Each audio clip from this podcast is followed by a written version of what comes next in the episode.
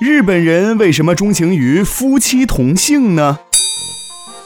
在日本，大多数的夫妻都是同姓的，不过他们原来的姓可能并不相同，而是在结婚后统一的。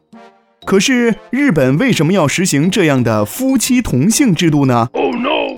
据说，夫妻同姓的法规由来已久，是由明治政府在一八九八年制定的。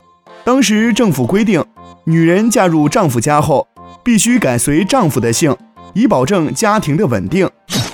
也就是说，女人在嫁作人妇之后，就必须牺牲自己本来的姓氏，随丈夫的姓。在第二次世界大战之后，随着女性社会地位的提高，日本政府开始反思这一法规。可是讨论来讨论去，始终也没有结果。当然。多年的争论也不是一点作用都没有。如今的日本户籍法已经不再强制妻随夫姓，夫妻二人可以选择妻随夫姓或夫随妻姓，但是仍然要保持夫妻同姓。